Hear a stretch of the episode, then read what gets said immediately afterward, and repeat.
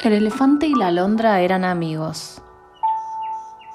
La alondra le señalaba al elefante los rincones más sombreados de la selva. Y el elefante, en cambio, protegía con su presencia nocturna el nido de la alondra. Un día, el elefante le dijo a la alondra que le envidiaba poder volar. Cuánto me gustaría remontarme por los aires, ver la tierra de las alturas, llegar a cualquier sitio en cualquier momento. Pero eso, con mi tamaño, es imposible. La alondra le dijo que era muy fácil. Se quitó con el pico una pluma de la cola y le dijo, aprieta fuerte esta pluma en la boca y agita rápidamente tus orejas arriba y abajo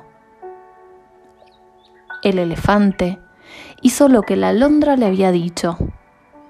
Apretó con fuerza la pluma en la boca para que no se le fuese y comenzó a agitar sus grandes orejas arriba y abajo con toda su fuerza y toda su energía.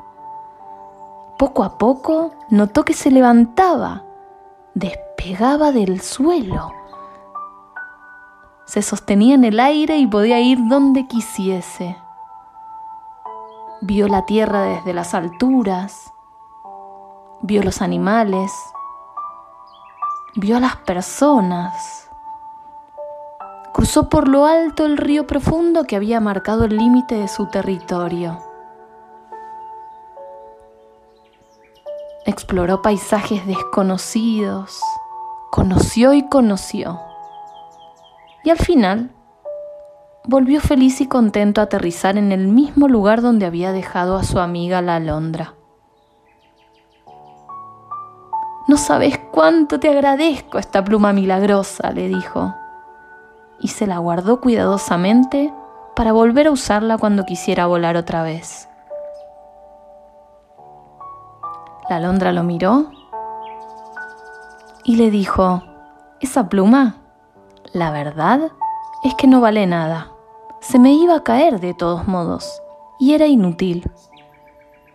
Pero yo tenía que darte algo para que creyeras y se me ocurrió eso.